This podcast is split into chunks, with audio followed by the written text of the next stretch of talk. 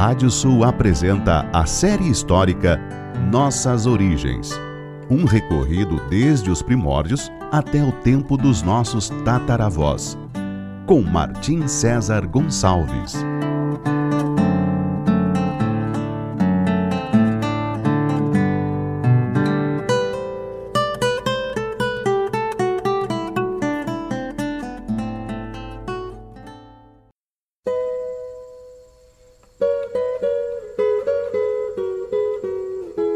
Série histórica Nossas Origens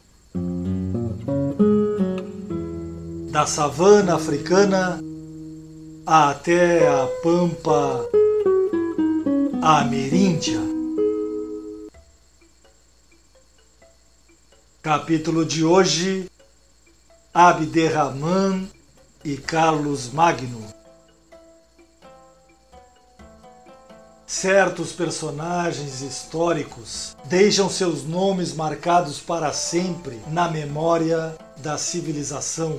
Alexandre, Aníbal, Júlio César, Napoleão são alguns deles, e o emir árabe Abderrahman, um esquecido nos relatos do mundo ocidental, é certamente um nome dessa mesma estirpe por tudo o que representou e pela dinastia que fundou na Espanha, com a influência desse advento no chamado Renascimento Europeu.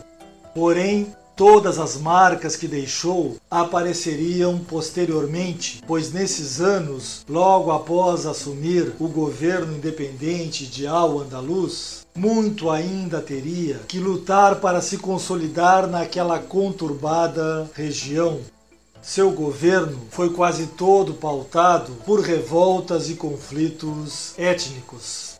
Depois de vencer a disputa com o emir anterior, Yusuf, e com o primo deste, o Cadi de Toledo, Hisham, que resultou na morte de ambos os adversários, Abderrahman teve que enfrentar uma poderosa ameaça vinda de seus primeiros inimigos, os Abássidas de Bagdá o califa Al-Mansur apoiou um sheik árabe chamado Ibn Mugti com a ideia de que este sublevasse toda a província contra Abderrahman e a recuperasse para o califato. O sheik desembarcou em Beja, atual Portugal, e levantou o estandarte negro dos Abássidas, buscando apoios contra aquele que consideravam um usurpador. Em pouco tempo, com a junção daqueles que alegavam que Ibn Mugti representava o poder universal do mundo muçulmano, a situação de Abderrahman foi se tornando mais crítica a cada nova adesão ao inimigo. O emir Omeia teve até mesmo que se encerrar na cidade fortificada de Carmona e resistir a um sítio que durou dois meses quando então decidiu arriscar tudo em um só combate. Conta-se que, ao saber que alguns dos sitiadores, cansados de tão longo cerco, voltaram para suas casas, Abderrahman teria mandado acender uma grande fogueira, dizendo para seus guerreiros: Meus amigos, é preciso vencer ou morrer. Atiremos ao fogo as bainhas de nossas espadas e juremos morrer como bravos se não pudermos alcançar a vitória com as espadas desembainhadas e com a atuação do contingente comandado por Badri, o servo grego que tinha vindo com Abderrahman em sua fuga de Damasco, e utilizando como surpresa alguns cavaleiros que tinham ficado escondidos nas matas circundantes, além do ímpeto de seus homens, o príncipe Omeia conseguiu um triunfo completo e até certo ponto inesperado devido à disparidade de forças. Sua revolta em relação aos Abássidas, aqueles que mataram sua família e retiraram dela o califato de Damasco, fez com que ele mandasse cortar a cabeça do cadáver de Ibn Mugti e de seus principais companheiros, e que depois fizesse enchê-las com sal e alcânfor em seguida, que colocassem na orelha de cada um dos cadáveres um papel com o nome e o cargo que possuíam. Após, fez com que juntassem todas em um saco, embrulhando junto o diploma de emir enviado pelo califa, o estandarte negro dos Abássidas, além de um relato da derrota deles em Al-Andalus. O embrulho foi então levado por um comerciante para Tunis, cidade subordinada a Bagdá, e ali solto em um lugar onde todos pudessem ver o que continha. Dessa forma, toda a história chegaria aos ouvidos do califa. Dizem que Al-Mansur, o califa de Bagdá, ao saber do fato, teria dito: Com semelhante inimigo, dou graças a Alá por ter colocado um mar entre nós. No entanto, os adversários mais persistentes foram realmente os berberes e os árabes de outros clãs. Nenhum deles aceitaria de bom grado que somente um homem comandasse quase todo o território da Espanha. No ano de 766, houve sublevação e distúrbios na região de Huelva e Sevilha, com Abderramán tendo que sitiar o sheik rebelde, que acabou morto em uma de suas saídas da fortaleza. Outro poderoso chefe tribal, naquele então governador de Sevilha, organizou um levante e num encontro em que compareceu a Córdoba para um possível acordo, foi morto pelo próprio emir Omeia. Pouco depois, estourou uma revolta bem mais duradoura na região central da Espanha, próxima à atual Madrid, comandada por Shakia, um chefe berbere que se dizia descendente de Fátima, a filha do profeta Maomé. Foram mais de dez anos de lutas e de idas e vindas de Abderramã, com os mouros de Shakia se escondendo entre as montanhas e atacando em guerrilhas as forças do emir de Córdoba, até que os próprios partidários do chefe rebelde o assassinaram, enviando sua cabeça para Abderramã como prova de submissão. O ano era 777 e com essa vitória o Emirado de Córdoba alargava seus domínios sobre o vale do rio Ebro, chegando até os montes Pirineus. No outro lado dessas montanhas, um poderoso rei que seria conhecido na história por Carlos Magno estava nesse então começando a consolidar o Império Carolíngio. Ele era neto de Carlos Martel, o comandante franco que havia freado a expansão dos muçulmanos em Poitiers quase 50 anos antes.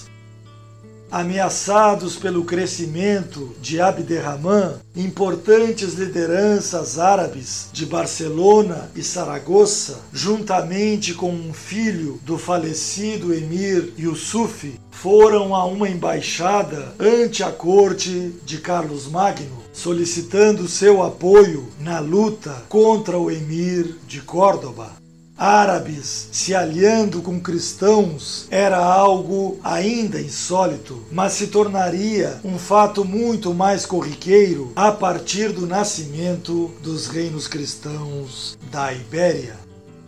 Carlos Magno então aceitou a aliança e dividiu seu exército em duas colunas, atravessando os Pirineus. Porém, nem Barcelona, nem Saragoça, talvez com seus dirigentes arrependidos da solicitação de ajuda, abriram suas portas para ele e muito menos lhe prestaram auxílio na luta que se avizinhava contra as forças do emir de Córdoba. Carlos Magno, então, se preparou para sitiar Saragoça quando recebeu a notícia de uma sublevação na Saxônia depois de pilharem a cidade basca de Pamplona, os francos começaram seu retorno pelos Pirineus. E foi aí que ocorreu uma grande derrota para o quase imbatível imperador carolíngio. Os bascos, conhecedores daquelas montanhas, impingiram muitas baixas ao exército cristão naquela que foi conhecida como a Batalha de Roncesvalles. Nesse combate teria morrido um sobrinho de Carlos Magno, o conde Rolando, que deu origem a diversas lendas sobre a heróica luta dos cristãos contra os mouros. O poema épico A Canção de Rolando, datado do século XII, é um dos exemplos dessa mistificação. Carlos Magno depois expandiria suas fronteiras, fazendo com que em seu oeste a França tivesse praticamente a linha de fronteira atual. Quanto a Saragoça, cairia em mãos de Abderramã no final de 779.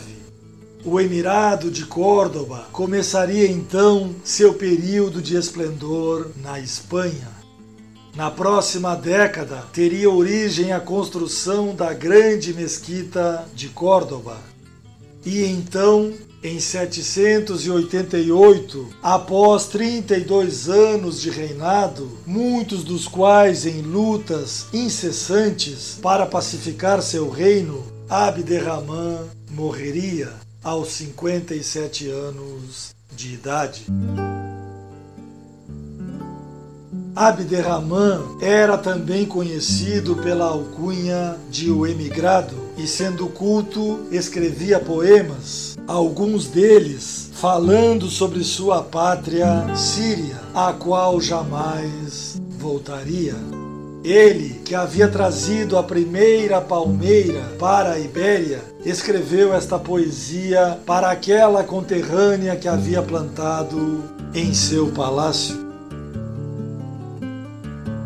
Tu também és, ó palmeira, sobre este solo estrangeira Choras, pois, mas sendo muda, como has de chorar minhas penas? Tu não sentes como eu sinto o martírio de uma ausência. Se tu pudesses senti-la, chorarias com certeza. A tuas irmãs do Oriente mandarias tristes queixas. As palmeiras que no Eufrates sobre suas águas ondeiam. Porém, tu esqueces a pátria enquanto dela me lembras. A pátria que o califa Abbas e meu fado não mais me deixarão vê-la. No próximo capítulo falaremos sobre o nascimento do reino de Castela. Até lá!